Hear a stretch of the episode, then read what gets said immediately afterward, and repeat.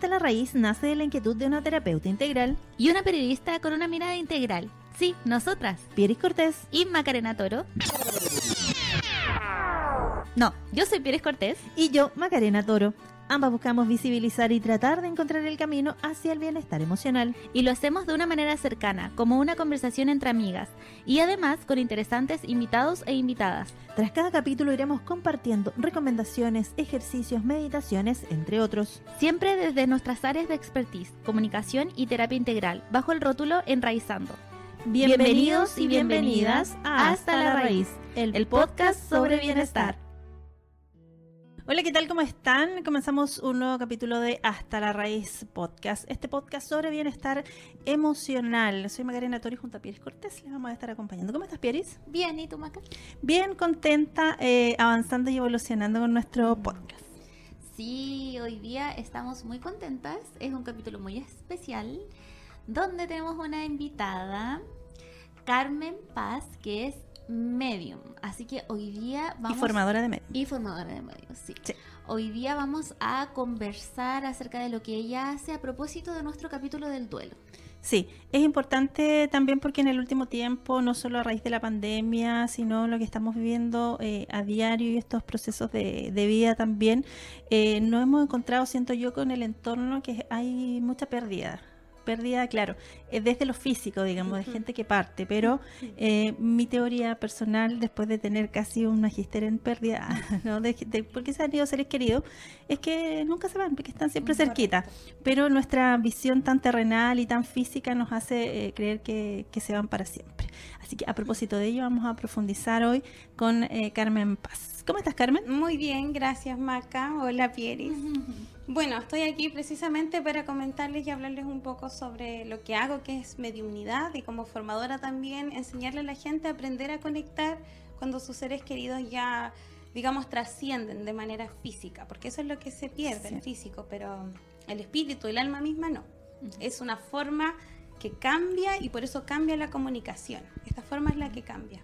Es importante eso de la comunicación, porque en realidad eh, cuando nosotros hemos hablado también en otros capítulos de sincronicidades, de señales también, eh, a veces uno le pide señales al universo, a Dios, la creencia que uno tenga, pero no escucha las señales. Y las señales están más cerquitas y a propósito también de que este ser querido quizás parte desde lo terrenal, desde lo físico, pero como somos eh, mente, cuerpo y alma, nuestra alma sigue ahí pendiente. Continúa. Y siempre es muy cerca, son muy cercanos yo eh, he descubierto que el tipo de comunicación que uno mantiene con el ser querido, como de manera espiritual, se da mucho por señales.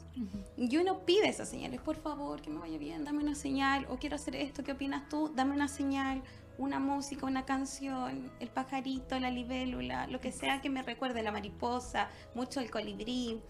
Entonces, dame una señal. Y muchas veces estas señales aparecen y nosotros las obviamos. Sí. Las dejamos como de lado. Es súper importante eso que mencionan y mencionaba Macarena también porque lo asociamos em, las pérdidas como a algo más negativo o los fantasmas o van a aparecer eh, como poco menos con no sé, eh, asustándonos o con una imagen que uno no va, va a querer ver, ¿verdad? Correcto. Pero a veces ni siquiera es tan em, literal la representación, sino que es más en señales. Correcto, mira, yo creo que en el mundo espiritual hay de todo. Hay cosas buenas, hay espíritus buenos, malos, pero habemos quienes estamos llamados a trabajar con esta parte más en luz, con personas que han fallecido no con entidades, no con otros tipos de seres. Por ejemplo, yo no canalizo, no canalizo seres de luz, ni maestros, ni nada de eso, eh, porque yo trabajo específicamente con personas que han fallecido, o animales, o animales, porque mm. también son recipientes de un alma. Pero con, con el otro mundo espiritual no trabajo. Y claro, eh, Hollywood a nosotros nos enseñó de que el mundo espiritual da mucho miedo, de que cuando alguien ya trasciende o fallece, te da nervio el solo hecho de pensar de que mm, no sé, mi papá, un ejemplo, puede estar cerca, qué nervio porque me puede estar mirando, o no sé, o qué miedo sonó algo. ¿Y por qué? Si fue tu ser querido, fue tu ser amado, ¿qué es lo que te puede dañar de un sonido, de una manifestación? Eh, y es porque automáticamente lo asociamos a esto más paranormal. Es por eso.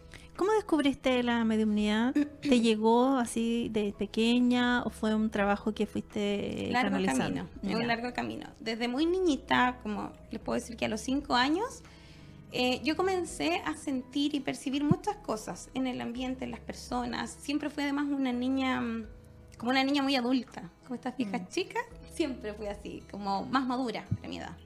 Entonces muy observadora. Y recuerdo en algún momento, como a mis siete años, haber estado observando a una persona que estaba hablando frente a una audiencia. Y yo comencé a verle como una luz, como un espectro. ¿Qué es esto? Pero mm, lo dejé para mí porque cuando uno es niño nadie te cuenta ni del aura, ni de las energías, ni con suerte Dios, una oración al final del día, no sé, algo así. Y yo recuerdo muy bien que vi esto y fue la primera vez que yo pude como percibir realmente lo que veía o, o yo hacerme consciente. Porque dice mi mamá que yo, no sé, a los tres años solía despertarme en la madrugada, irme a jugar a la mitad de la casa y me reía y conversaba y no había nadie. Entonces ese tipo de cosas yo pensaba en que yo era como sonámbula. Pero después, cuando ya me fui haciendo más consciente de esto, comencé a verle a todas las personas estos colores. Eso fue lo primero. Y después le empecé a dar como interpretación de pequeña, sin haber leído nada, como estos colores y fue coincidiendo con lo que yo pensaba de las personas. Después de eso fui transmutando cuando estuve en la universidad y ahí más adulta, más consciente de lo que hacía, todo, me puse a leer, me puse a leer, a estudiar un poco más y comencé a hacer sesiones de mediumnidad porque cuando conectaba con la persona y su esencia, conectaba con sus seres queridos. Entonces te falleció un abuelito, tu mamá, tu tío, tu hermana, tu amigo, siempre lo sabía. Em, y ellos coincidentemente me dicen, oye, sí, me pasó esto. Entonces ahí yo digo, ya, mi conexión va más como por el tema con las personas fallecidas. Y ahí me hago consciente y empiezo a hacer sesiones. Hice sesiones desde los 20 hasta los 20, no, perdón, de los 17 a los 29 de manera totalmente gratuita para irme probando, para ir aprendiendo de esta experiencia y ayudar a otros que siempre fue el objetivo. Así como me di cuenta. Y el 2021 la pandemia hizo que, que estallara también todo esto en mí.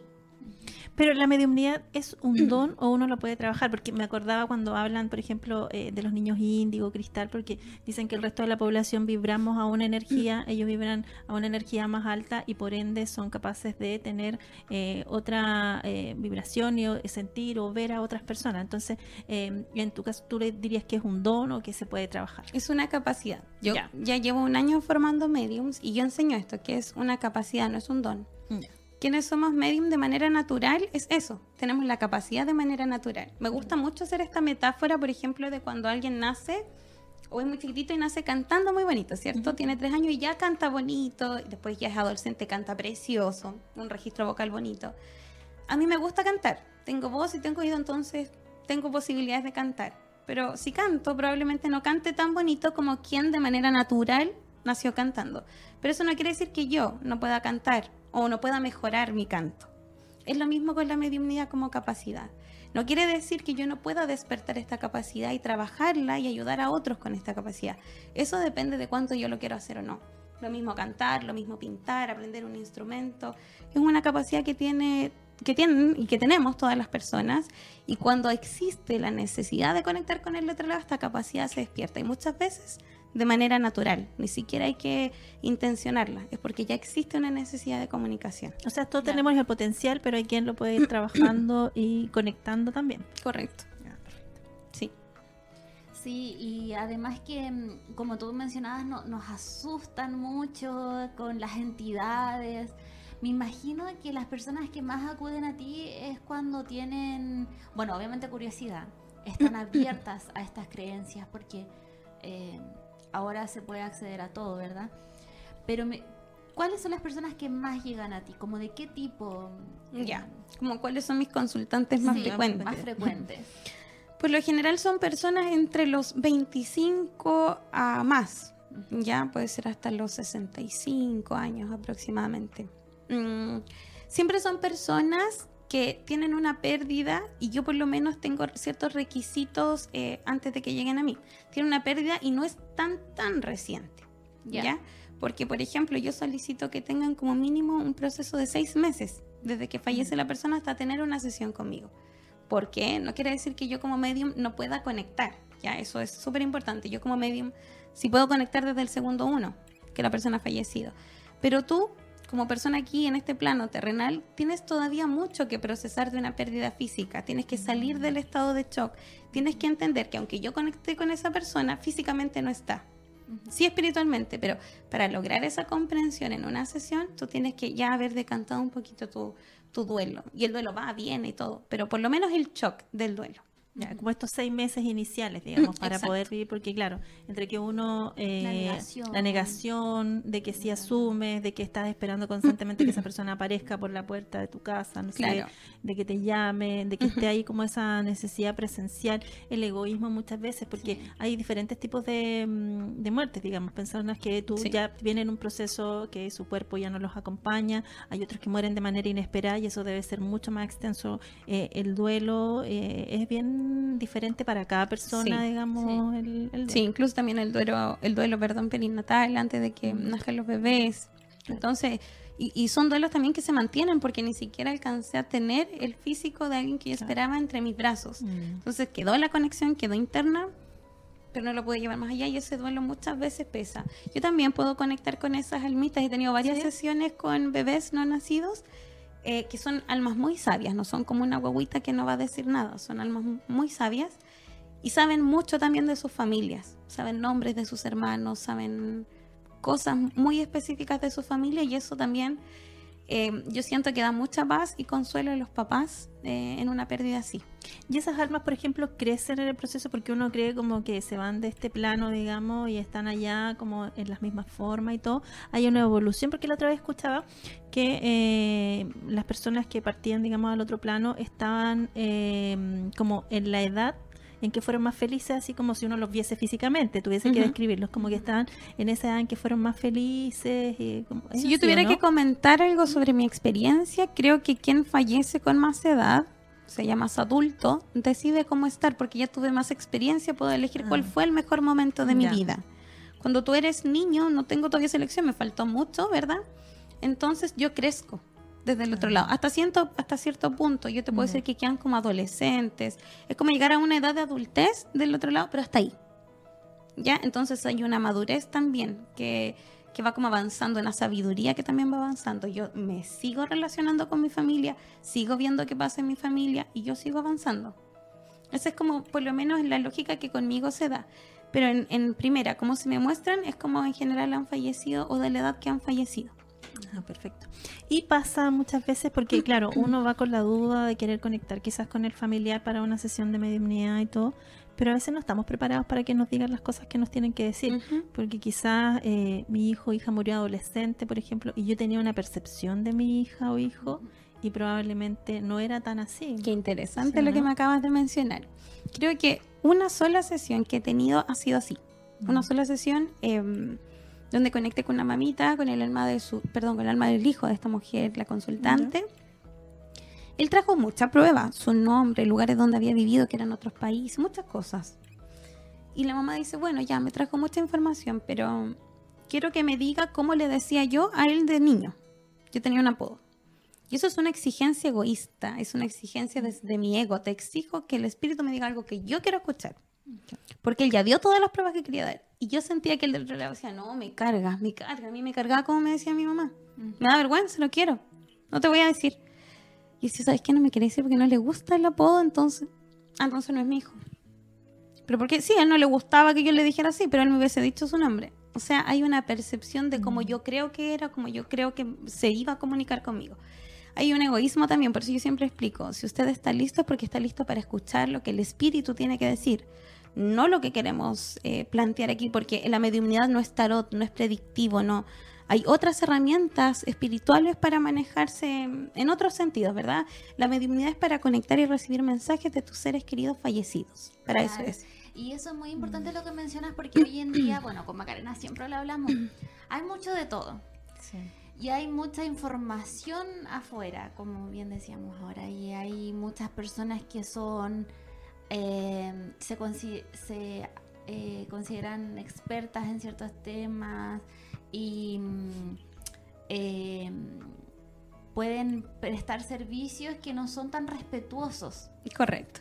Totalmente de acuerdo. Con la persona. Entonces, em, pasa mucho eso, como de, de, como es un tema tan delicado como una pérdida, un proceso de duelo, llegar a la persona correcta, porque entre esta búsqueda, entre la angustia, con las ganas de conectar y todo, pueden haber muchas personas que, que se pueden haber afectadas por, por estafadores, por gente sin... Em, sin ningún escrúpulo. Sin criterio. Mm, como que juegan con la vulnerabilidad. Sí. Y, y con las ganas que tiene la otra persona del otro lado, como de conectar, va a querer creer en todo también. Entonces, por eso es tan importante ser respetuosos con, con la otra parte y, y, también dejarlo. O sea, en este caso, con tu consultante, bueno, era su proceso. Lamentablemente todavía tenía cosas que seguir. Eh, Em, mejorando, pero ya no puedes hacer nada más. Correcto, eso es lo que hay. Entonces ahora ah, se realiza un encuadre. Yo antes de mis sesiones siempre realizo un encuadre, comento de que puede existir un 50% de probabilidad de conectar y un 50% que quizás no conectemos y que eso no depende de mí, depende más bien del consultante y del espíritu. ¿Qué predisposición tienes tú para conectar? y el espíritu, qué ganas también tiene de conectar, porque si yo no tengo pendiente, yo sentí que lo di todo, yo, y me dieron todo, y yo aquí estoy bien, estoy pleno, y cuido y amo, estoy bien, no tengo para qué regresar, mis señales son más sutiles, voy a venir en un sueño, pero no es necesario una sesión. Yo siento que son ellos quien, quienes mueven los hilos para que uno llegue al medium que tiene que llegar. Yo por eso decidí enseñar mediumnidad, porque me di cuenta que habían muchos profesionales con, con un no sé si me tiro con esto en la oficina, pero con poca ética al momento de mm, eh, trabajar con un consultante con vulnerabilidades que están a flor de piel. Les voy a poner un ejemplo de que siempre pongo en el curso de un muy mal proceder, de un colega de muy mal proceder. No tengo idea ni cómo se llama. Me gustaría saberlo para poder decir que no vayan, pero no sé. Creo que él estuvo como consultantes eh, a unos papitos que buscaron durante cinco años un bebé el bebé cumplió un año después de nacido y él falleció por enfermedades, por cosas muy complejas. Mm. Con un duelo inmenso, con lo que les costó ser padre y todos pueden imaginar el dolor que tenían. Ellos asistieron donde esta persona que se hacía llamar medium de integración, que son aquellos que prestan el cuerpo como para que se integre el espíritu y ocupen su voz, ocupen su cuerpo. Yo nunca he visto uno de esos mediums, pero sé que existen en el mundo espírita. A todo esto yo me mantengo un margen del mundo espírita, lo que yo hago es mediunidad evidencial. Entonces, eh, ¿qué pasó? Se me fue la onda. Pongamos pausa porque se me fue la onda. Yo con los eh, padres estábamos hablando de... Ah, los padres. Estos padres fueron a la consulta de este medium. Él se hizo pasar, ¿verdad? Como por un niño pequeño. Y él hablaba, incluso cambiaba su tono de voz como... papito, mamita, pueden venir a verme, quiero que me vengan a ver más seguido y, jugaba con esa vulnerabilidad. Entonces ahí es donde yo digo, eh, ahí había una falta de ética tremenda, porque además este hombre hacía que estos papás viniesen todas las semanas a hablar con su hijo. Lo hicieron durante tres meses y cada sesión costaba 120 mil pesos. Ellos gastaron una cantidad de plata porque no querían fallarle a su hijo porque su hijo era quien le pedía todas las semanas que regresaran a hablar con él. Eso es una falta de ética tremendo. Por ejemplo, yo no repito sesiones. Yo hago solo una. Tienes una oportunidad de sesión. ¿Por qué no repito sesiones? En un 99,9% de mis sesiones son exitosas. Vamos a dejar abierta esta probabilidad. Entonces, cuando una persona va a una sesión, logra salir conforme a recibir los mensajes. Estoy segura que mi ser querido está allá porque ya me dio pruebas que de cosas que nadie más sabe. No son pruebas como puras fechas y nombres, son cosas íntimas. Que nadie más sabe, con eso me confirman que estoy del otro lado, me quedo tranquila o tranquilo. Pero pasa que a veces pasan seis meses, un año más y ya quiero volver porque extraño quiero que me diga de nuevo que está, que permanece. Solo eso, ya sé que está, pero quiero que me... Mm. Pero eso genera una dependencia mm. hacia mí como medium, no de la conexión, porque esa conexión la podemos tener todos. Y es por eso que ahí nace también la necesidad de enseñar a otros a conectar. Yo puedo hacer una sesión contigo, pero después de una mejor aprende tú. Y tú conecta, y tú si quieres ayuda a otros, y tú conecta con tus seres queridos y aprende a interpretar, a decodificar. Pero eso se puede hacer, pero no dependas de mí para poder conectarte, porque ahí se genera una, una dependencia de la persona, no de lo que yo hago. Y, con respecto a eso, de los tipos de medium, eh, si nos puede explicar un poquito más, porque yo, ah, bueno, algo sé por los documentos, son mucho de documental y cosas. Y, Sí. em, entonces, me tengo conocimiento de ese tipo de medium que nombraste, pero es muy, muy eh, raro. Sí, hacías una un- diferencia entre lo Sí. evidencial y lo espiritual. Hagámosle la diferencia. El mundo espírita es un dogma.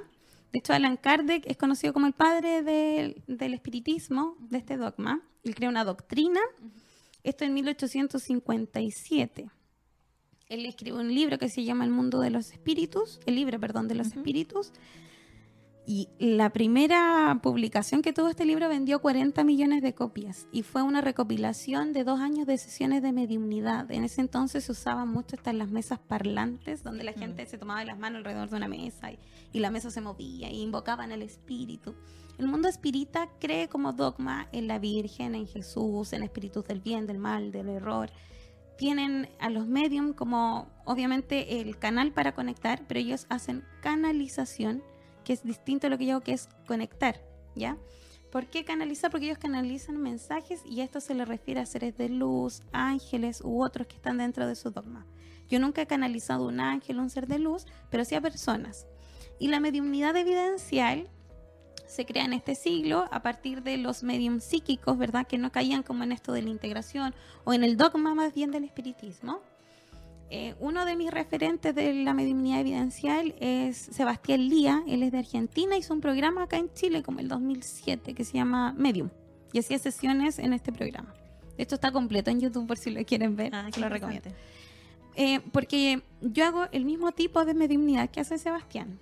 Entonces es ahí donde se desmarca. La mediunidad evidencial no requiere de ningún tipo de herramienta, no requiere de una forma para llegar a conectar.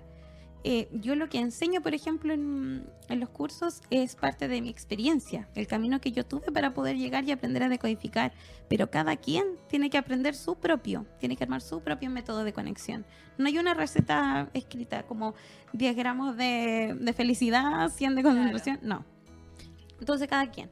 Carmen, y si es una capacidad, uno la puede ir trabajando y todo, conectando con este mundo más espiritual también, pero ¿cómo haces para ir filtrando también? Porque claro, eh, yo voy como consultante y probablemente quiero hablar con mi familia, pero como tú ya tienes la capacidad un poco más abierta, ¿cómo haces que esa capacidad se ajuste y no andes todo el día viendo gente, digamos? Claro, también eso se puede enseñar. Yo a todo esto decido no ver. ¿Ya? Yo es con clarividencia que conecto. Entonces, yo si cierro mis ojos, conecto aquí. Siempre digo eso, como acá. Eh, pero no los veo como espectros. Sí los puedo sentir. Hay veces que puedo escuchar algo. Clarisintencia tengo mucho respecto al cuerpo, ¿verdad? Como cuando se sienten sensaciones corporales. Pero mm, yo cómo es que puedo manejarlo bloquearlo es porque yo hoy día decido hacer conexión. Yo mañana decido no hacer conexión y yo lo digo, lo manifiesto. Eh, eso depende mucho también de cómo uno se sienta. Si yo hoy día ando muy bajoneado y voy a tener sesiones, probablemente no conecte. Pero si yo tengo una vibra acá, estoy aquí con alta frecuencia, quiero conectar cosas bonitas, bonitos recuerdos y mucho, mucho, mucho amor, la sesión es preciosa, sale muy bonita. Entonces depende también mucho de cómo tú te sientes, de cómo tú vas en tu día a día aplicando la mediumnidad, cuánto quieres trabajar en ella. Es todo un proceso. Yo siempre digo, no se me apuren. Estos son, yo hago tres, nive- eh, tres niveles, uno, dos y avanzado. Y de repente ya en el nivel 2 queremos empezar a hacer sesiones al tiro. Mm. Y es porque hay prácticas, desde, la más, desde lo más básico a lo más complejo. Pero no se apuren si algo no sale bien. Yo me demoré 12 años en estar aquí plantada frente a ustedes. Entonces es un camino para aprender. Sí, y mm, yo eh, de Medium, eh, bueno, me gustan los shows de Teresa Caputo. ¿Ya? Em, así se dice, ¿no es cierto? Teresa Caputo. Sí. Sí. Em, Tyler Henry y el otro mm, que famoso, em, que es igual como de la Teresa, bien antiguo, bien famoso. También es como gringo. Sí, Ya, no me acuerdo cómo se llama él. Eso, eso eh, tengo como de referencia. Y ellos, como tú dices, tienen diferentes estilos. Sí. Eh, la Teresa es como muy. casi que va caminando por la calle y se encuentra con alguien y le dice. Me cosas. pasaba así al principio, como la Teresa, Sí. pero descubrí con el tiempo que no es la forma. Sí, Descubrí no, con que el tiempo que como- no. la otra- bueno, eso es un show, por eso decía. Un claro, es un show. Entonces, eh, me refiero a show como de programa. Sí, entonces, sí. eh, tienen que mostrar otras cosas. como El Tyler como que por lo que ha expresado, que todo esto está en Netflix, Sí. el documental, La vida después de la muerte con Sí, Tyler sí. Henry. él No lo vi. sufre mucho corporalmente, se agota mucho, como lo que tú decías. Em, y bueno, hay otras creencias también que em, dicen que si uno traspasa estos límites de, de lo que debe pasar en la vida, hay ciertos como castigos o te van a pasar ciertas cosas corporalmente. ¿Cómo lo vives tú? ¿Cómo te sientes con el proceso de la mediumnidad en tu vida? Como con tu familia, con, Ujú. tu, em, con tu gente, digamos. Fue todo un proceso, porque Mm. primero fue irme descubriendo como medio. Después, el 2021, una necesidad, pero inmensa en mi corazón. Que dijo Carmen, mira, si una pandemia nos puede mantener encerrados y quitar todas tus habilidades, ¿por qué no aprovechas este tiempo y ayudas a otros y muestras tus habilidades al mundo? ¿Cuál es el problema de esto? No hay. Vamos. Esa fue, y y fue a propósito de que yo vi un, que lo recomiendo, un documental en Netflix que se llama La vida después de la muerte Es muy bueno. que lo hicieron después Sí. con Tyler Henry, el mismo nombre, pero es muy, muy bueno ese documental. Y ahí yo vi que en todo el mundo habían mediums como yo y que conectaban de distintas formas, con di- distintas herramientas. Incluso en, en Inglaterra hay un centro como de mediunidad de formación psíquica desde 1921. Entonces es todo un mundo.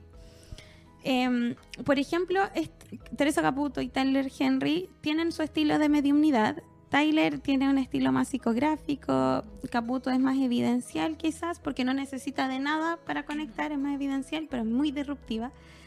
Y yo creo que ese tipo de conexión uno tiene que estar consciente, qué es lo que me va a suceder si yo conecto así, qué, qué es lo que yo entrego y qué es lo que me dan, cuál es la retribución.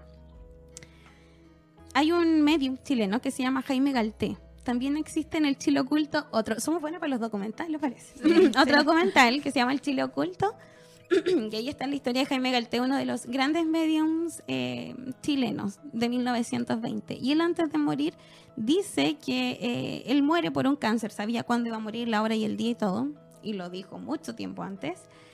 Eh, dijo que esa enfermedad era a propósito de que él había conectado mucho con enfermedades de otras personas porque él se dedicaba a ayudar en eso.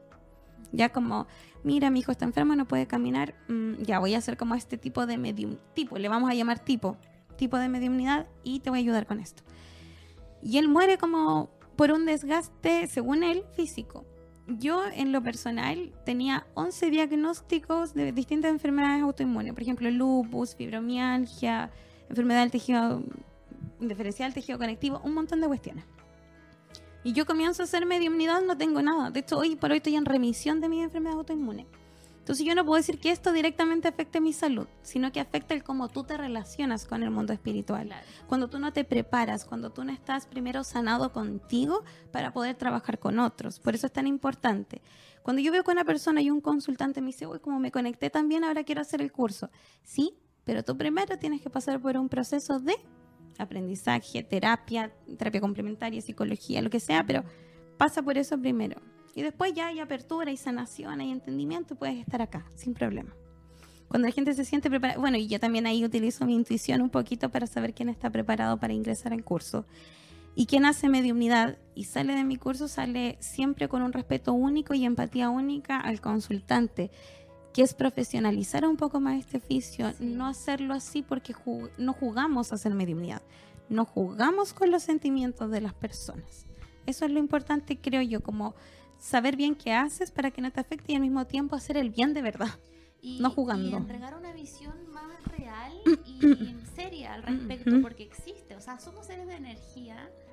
Nos De movemos por energía. manera hay que. em, no puede llegar hasta ahí solamente. Entonces, em, va más allá, como ir eh, dándole un. un, eh, más serio, más profesional, porque es real, o sea, pasa a, a todos, yo creo que los que nos están escuchando eh, ahora eh, han tenido alguna señal, algún... eh, Algún sueño. algún sueño. Aromas. Aromas. Pasa mucho. En la casa de mi abuelo, cuando después de que falleció, era su perfume, así, y estábamos todas ahí, como que se dio vuelta y eh, así muchas otras experiencias. Bueno, eso vamos a dejar por otro.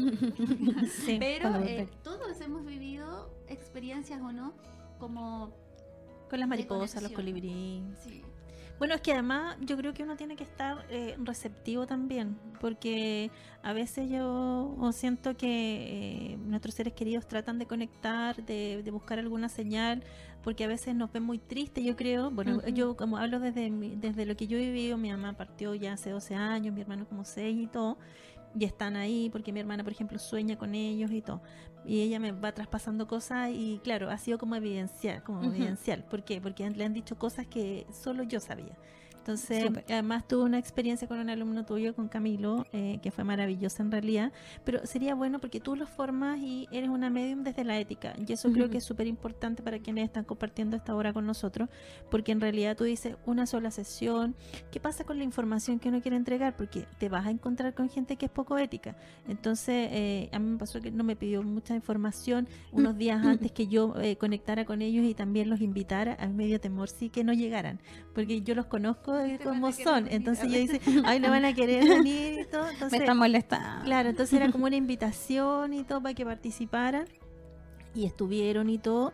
Y la, las muestras fueron súper claras. O sea, que no tenía, por ejemplo, si estábamos conectados en Instagram, con eh, que yo lo, eh, lo ubicaba, digamos. Entonces no había forma de que buscara y googleara o que buscara información, esto como para eh, un mito, muy bien. para que buscara información, porque yo no tenía eh, conexión porque no salía que era mi hermano, por ejemplo. Eh, no había fotos de él con la postura, que fue una de las evidencias, de, con la postura, o de mi mamá con la vestimenta, por ejemplo.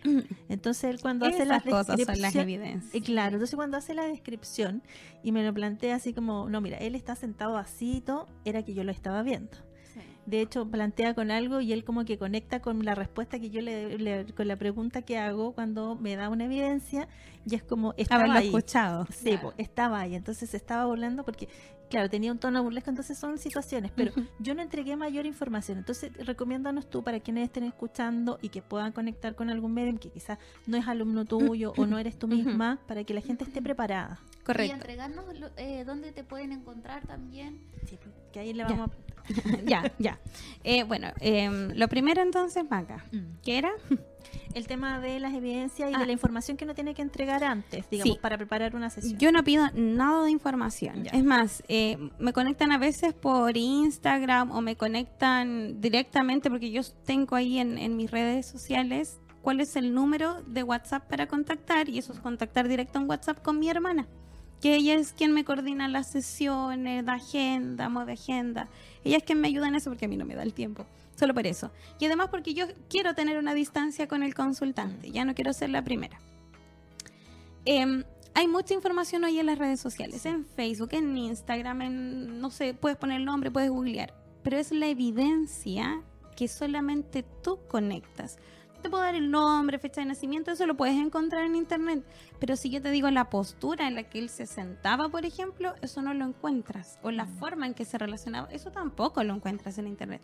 O un secreto entre ustedes dos, o una anécdota de niños, o esas cosas no están. Y esas son las verdaderas evidencias. Yo recomiendo que quien va a ir a una sesión de mediunidad no dé ningún tipo de información no de foto, no de nombre, no de causa de muerte, no de fecha de muerte, no de ciudad de donde están hablando o país. Yo he hecho sesiones para Honduras, El Salvador, países que ni siquiera conozco de su cultura, o sea, nada. Y es porque yo estoy segura que son ellos quienes interceden y buscan a quienes los van a decodificar de mejor forma. Por ejemplo, en tu caso, quizás yo no era la medium porque no iba a poder interpretar posturas y cosas así. Por eso, y había más conexión con el medium de cosas, de, experiencias propias del medium que puede decodificar y dice, ah, te entiendo lo que me quieres decir, es una moto, ah, te entiendo lo que me quieres decir, era esta pinta. No sé, es como eso, ellos te eligen, según yo. Por eso cuando un consultante llega con mucha apertura yo lo acepto. Mm, sí, ya, yo nunca he tenido esa experiencia. Tienes que vivirla. Tienes que vivirla. Yo te invito a vivir. Sí, es muy. Porque siempre, bueno, en una familia que todos son Em, ven cosas y todo por mi lado paterno. Mi abuela, por ejemplo, le pasó eso que tú comentabas de este medio. Ella llamó el día antes de morir, o sea, la noche antes de morir. Yo me voy a morir esta noche, voy a entregar mis herramientas, no sé qué. Mi papá no, mamá, ¿cómo se te ocurre? Sí, yo, y falleció. Esa noche. Entonces, tenemos- Súper heavy. Sí, no, tenemos... Uy, para otro capítulo, como les historia. decía. Quizás familia de, de mediums. En mi casa nos pasa un poco eso. Bueno, mi hermana, mi hermano, yo, mi hijo. Mi mamá nada. No, no, yo no, no, no. bloqueada. Eh, y yo entonces, por lo mismo, siempre ando buscando, muy curiosa de esto, como, ay, qué rico saber, quiero saber, pero nunca he tenido la, la fortuna de encontrarme con la persona indicada. De hecho, hace poco hice una sesión con una persona que me recomendaron. eh, y de pura curiosa, porque de verdad que no necesito, yo en ese sentido de creencias, como que no, muy tranquila. muy- Quizás es por eso. sí, No existe una necesidad de que te No. confirmen porque tienes la total convicción de que están. sí, Entonces, por mucho mensaje que me den, mm, ya sabía que estaban, que me acompañan, que lo siento. sí, e- eso porque como que ah esta persona era más bien psíquica al parecer porque como que sabía cosas que yo igual sabía pero no eran información evidencial como tú dices no era como algo Era más general, todo más general. sí entonces por ejemplo yo que lo vivía así igual súper respetuoso y todo eh, y tengo más filtro y más herramientas entonces claro podría haberme quedado me quedé tranquila pero a otra persona le podría haber afectado o podría haber como ay no sí Súper importante lo que estás diciendo, pasó". sí. La asertividad al momento de entregar mensajes es muy importante. Yo a mis, consult- a mis alumnos siempre le digo, no se queden en una sesión hablando de lo que pasó, de por qué murió, de cómo se siente, porque no estamos en una terapia psicológica, una terapia de duelo. No tenemos las herramientas para abordar una situación así. Nosotros enfoquémonos a lo que nos corresponde, que es conectar mensajes de los seres queridos fallecidos hacia nuestros consultantes. Claro. Luego damos las gracias a ambos, al mundo espiritual y a quien tenemos enfrente, y cerramos la sesión y que la persona tenga que vivir la emoción que tenga que vivir, que la suelte después de la sesión, que lo pueda internalizar también o que se quiera reír, lo que sea. Pero dejemos que ellos manejen esa emoción. También asertivos al momento de entregar mensajes. Yo, por ejemplo, digo, si recibes algo de mucha sensibilidad, porque yo puedo saber de todo, una violación, un, un aborto, un- cosas así, también son fuertes. Por lo general tiendo a no conectar con ese tipo de emociones, ¿ya? Esto habrá sido, no sé, 10% de mis sesiones tienen algo así. Y es porque es necesario comentarlo. Ya hay una necesidad del espíritu comentarlo el consultante. Pero si yo no me siento bien o no me siento segura de dar esa información, yo la voy a escribir. Yo siempre uso lápiz y papel en las sesiones y escribo. Si la persona, el consultante me dice, ¿no te dijo algo sobre un aborto? Sí, me lo dijo. Pero lo escribí, no te lo comenté porque siento que no era una situación para hablar. Pero sí, es uno de los temas que puede mencionar. Quizás tienes que trabajar en eso, a lo mejor ir a alguna terapia. Pero te dejo aquí la, la inquietud, digamos. Aquí está escrito, es porque yo lo conecté, algo había de respuesta. Pero no nos centramos en esa emoción. No nos centramos solo en eso. La extensión de un sentimiento negativo es, es, es eso, es negativo para nosotros. Entonces, cuando el duelo se torna en negativo, solo en pena, solo en melancolía, no tienes avance, no tienes avance. Es muy importante eso que Mm. mencionas y, y me gusta mucho el enfoque que le Mm. das porque en realidad no son terapeutas de duelo. Están Correcto. conectando y a- mucha gente acude a, a estas experiencias buscando que los ayuden a, Correcto. a, a canalizar esa pena o desarrollarla de otra manera. Yo sí hago acompañamiento de duelo, no terapeuta, porque no soy terapia. O sea, no soy terapeuta, así que no hago terapia, pero sí hago co- acompañamiento.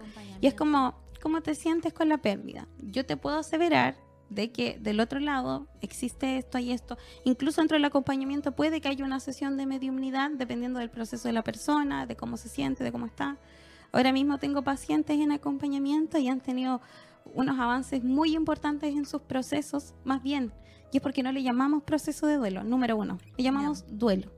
Ya porque el proceso lo hablan los terapeutas, con nombre, con, con esta es la teoría de la negación, claro, la fase, qué sé yo. Pero yo desde la mediumnidad hablo del duelo. El duelo no es algo que se acabe jamás, jamás, jamás.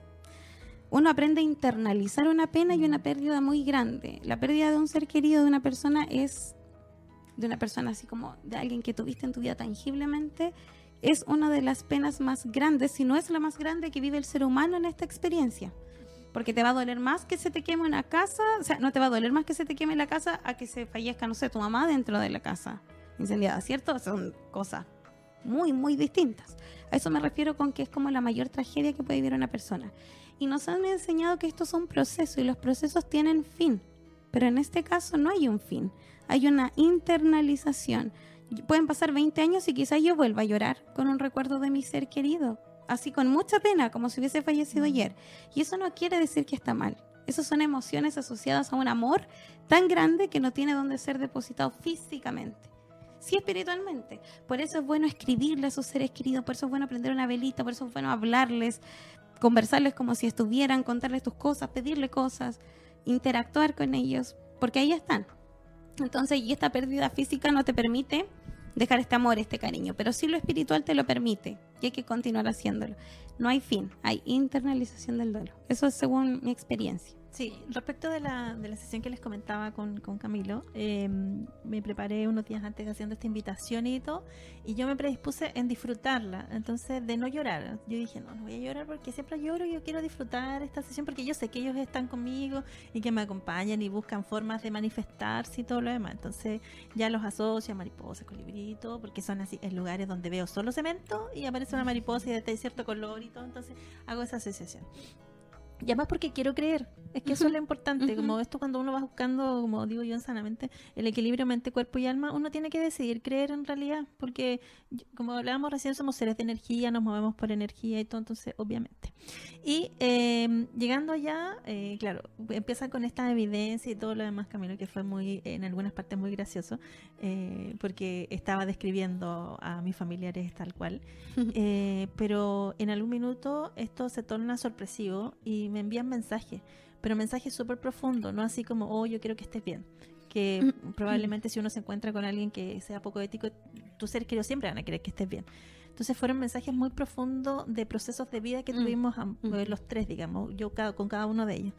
Y fue impactante. Y ahí las lágrimas fueron inevitables, pero eh, de verdad eh, el encontrarse con alguien que sea así como ético y que no se quede pegado en la causa de la muerte ni por qué, porque de hecho uno de ellos no quiso hablar de, de su causa. nunca, nunca supo, pero eh, porque era un camino profundo y no muy claro, digamos. Entonces él decidió decirle, no, no quiero que me comentes de que... No es un tema que yo tenga Y yo supe enseguida también que sí seguía confirmando todo el rato que era mi familiar y era en ese caso mi hermano. Entonces eh, es importante también que, que uno canalice o que se encuentre, digamos... Vaya predispuesto. Vaya predispuesto a, a conectar. Fue una sesión súper linda. Sí, hablamos también mucho de eso, que se llama sintonía mediúmnica. Yo así lo enseño, como sintonía mediúmnica. Y es cuando el consultante eh, tiene sintonía contigo y con el fallecido. Es decir, sí, logro aceptar lo que me está diciendo, lo entiendo, lo estoy internalizando en este tema. Ah, mira, esta información viene para esto. Yo también lo ordeno. De hecho, como medium yo necesito que el consultante vaya ordenando la información que yo entrego porque yo decodifico. No es como que a mí me den una información escrita. Tiene que decir esto, esto y esto y esto. Hay veces que sí, es muy literal, me hacen escribir o lo oigo, muy literal, pero no es toda la sesión igual. Es muy diverso, la forma de cada sesión es muy distinta. Puede que en una sesión yo solo tenga clarividencia, puede que en otra sesión tenga clarisintencia, claroliencia, un poquito clarividencia. Entonces son cada una muy distinta. Y los mensajes que se entregan, obviamente también. Pero siempre esa es la tónica, Maca, de que tú como consultante debes ir con una muy buena predisposición. Mm. Yo también doy este ejemplo. Del otro lado, pescan el teléfono, yo soy el teléfono. ¿Ya? Aló, ¿cómo estás? Mira, soy yo, Juan. Entonces, no, pero que hay tanto Juan, que una coincidencia que pueda decir el nombre de mi papá. Así que yo digo, ¿se llama Juan? Mm, puede ser. ¿Sí o no? Pues si usted sabe si se llamaba Juan. Pero mm, puede ser, ya, ok, dejémoslo ahí. Dame otra prueba, ya le mando otra prueba. No sé, ¿estudió en tal escuela? Mm, sí, pero pudiste haberlo visto por ahí, así que puede ser. De nuevo, seguimos con esa tensión. Ya dame algo más. No sé, tengo una pelota azul al lado de la cama de que es para apretar y es para la mano. Ahí está mi velador y todavía está ahí. Eso es una prueba evidencial. Ya, sí, sí está, sí, sí es. No hay duda, no, no me cae duda que es él. Pero si ella no reconoce esa última opción, esa última evidencia, y me dice, mm, puede ser, tú, tú, tú, a mí me cortan el teléfono. Es lo mismo, es como si yo llamo a alguien y le estoy diciendo, hola, ¿cómo estáis? Mm. Me respondieron del otro lado, mm, sí, puede ser. No, pues estás bien, está mal, puede ser. ¿Sabes qué? No quiero hablar. Corto el teléfono. ¿Ya? Entonces, por eso siempre es importante esa sintonía entre el medium, el consultante y el espíritu. Si no, esto se corta, se puede cortar la comunicación. Así es como por lo menos lo determinamos nosotros. Y el ir con la predisposición hace que esta comunicación sea fluida, sea mm, mucho más clara, que el medium pueda no solamente integrarse en las evidencias, sino que también en lo emocional. Y entregar mensajes como ese, más Sí. direccionados, que no son, son más, eh, no son generales, son más específicos a un tema en específico, como lo Sí. que tú re- recién mencionaste. Muy específica. Muy específico. Sí, así es. Sí, yo invito a la gente eh, también. Bueno, usted podrá creer o no creer. Va a, a, a ser eh, criterio y libre albedrío de cada cual. Pero si usted siente, eh, no sé si la necesidad, pero sí eh, el complemento probablemente. Porque si uno lo hace desde la necesidad, vas a querer más información y se va a volver una costumbre y todo, y acudir como pasa a veces con no son iguales pero como pasa a veces con los o con otro tipo de, De terapia. de terapia entonces es importante también ir consciente eh, y con predisposición siento yo y tratar de, de conectar porque nuestros seres queridos están ahí o sea se van manifestando todos los días pero como nosotros estamos con esto tan físico tan terrenal eh, obviamos ciertas sensaciones por eso es que para los niños a veces es más fácil Claro. eh, sentir Mira, vean, que sí. no- mi hija misma, sin ir Sí. más lejos, me dice, la abuela. ¿Qué abuela? Estamos solitas.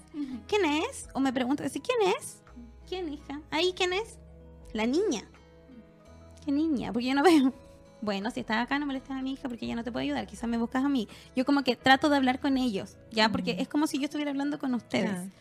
Y a veces es psíquico mi conversación y a veces es con esto, con la voz, con lo que trasciende, la energía, el sonido, eso trasciende mucho. Por eso yo sé que ellos escuchan cuando uno los nombra, les habla, les dice. Es más, he tenido sesiones muy graciosas en donde hay personas que antes de la sesión le dicen, ya, te voy a decir, y no sé, un garabato, tatito, tatá, que si tú no te conectas hoy día, me enojo para siempre contigo. Así que hoy día te conectas o te conectas. Y después eh, me dice el, el espíritu a mí en la consulta, "Mm, el garabato que le dijo antes no le gustó tanto porque en realidad usted nunca lo trató así, así que se muere la risa, así es. O sea, yo vengo con una predisposición Mm. de alegría, de conectar, de que estoy segura que están. Así que así es mucho más fácil conectar para un medio. Sí. Y yo también pues dejo la invitación esta a todas las personas que quieran en algún minuto tener una sesión de mediunidad por necesidad, por curiosidad o porque hay algo que los mueve como complementario. Pasé un proceso y quiero reconfirmar. Quiero reconfirmar algo que quizás ya siento. Bueno, esta la instancia de una sesión de mediunidad evidencial es una maravillosa instancia para uno confirmar ese tipo de cosas. No es un no es una sesión para ver cosas del futuro. Ojo, que muchos consultantes Sí, llegan sí. también como, ¿le puedes preguntar a mi mamá si me debo comprar la casa? Claro. ¿Si me debo separar o casarme o si voy a tener hijos? Probablemente ellos lo sepan porque del otro lado no hay tiempo ni espacio, pero tú estás viviendo acá tu experiencia humana y si te tienes que equivocar, bueno, te vas a equivocar para aprender algo. Entonces no van a evitar tus errores. No van a evitar lo que te... Porque finalmente de eso vas a aprender y vas a avanzar. Y ellos que quieren que tú avances, no que te quedes ahí. No te voy a salvar de un error para que no avances, al contrario. Dale, pero yo te acompaño, estoy aquí, soy soporte. Yo creo que eso igual es importante saberlo cuando uno se presenta a una sesión. ¿Y cómo se ponen en contacto contigo? En redes sociales, les dejo aquí ahora, es Medium Carmen Paz, me pueden encontrar así en Instagram. Eh, ahora junto a Camilo, que es uno de mis alumnos egresados de nivel avanzado, que estoy muy contenta, es un muy, muy buen terapeuta y además muy buen medium. Em, con él hicimos hace poco una actividad y ahora también pensamos en aperturarnos al mundo de los podcasts, así que ya tenemos el, el- le pusimos el piloto del piloto porque fue un chiste. El piloto del piloto lo tenemos listos y pronto yo quiero darle información a ustedes y compartirle de que vamos a estar ahí como los mediums Lokis, así se va a llamar nuestro podcast. Y en Instagram, como les dije, en Medium Carmen Paz, se pueden poner en contacto ahí conmigo para agendar sesiones. También ahí en mi Instagram pueden ver sesiones que he hecho en vivo, eh, sesiones con animalitos que también tengo, porque ojo que ahí también hay, hay un mundo por descubrir que es la mediunidad con animales. Em, y experiencias que han mandado mis consultantes de cómo se sienten después de una sesión. Así que creo que por ahí pueden ir em, viendo lo mejor ya, que sea más físico. Ah, ya, si me da seguridad o no. Si les resuena o no. Eso es realmente lo importante. Sí, que resuena, ¿cierto? Eso es lo importante. Así es. Nosotros cerramos nuestro capítulo del día de hoy. Sí, muchas gracias por acompañarnos nuevamente en este capítulo muy especial, muy diferente también Sí. a todo lo otro que habíamos conversado. Eh, pero de eso se trata nuestro podcast, de bienestar emocional, integral y muchos otros temas. Así que eh, muchas gracias por acompañarnos. Recuerden seguirnos en todas las plataformas donde nos encontramos, en YouTube, en Apple Podcast, en Spotify. Muchas gracias por acompañarnos. Muchas gracias, Carmen, por acompañarnos hoy día. Gracias, mucho éxito también, que te vaya muy bien. Muchas gracias, chicas. Muchas gracias. Que estén muy bien. chau. chau.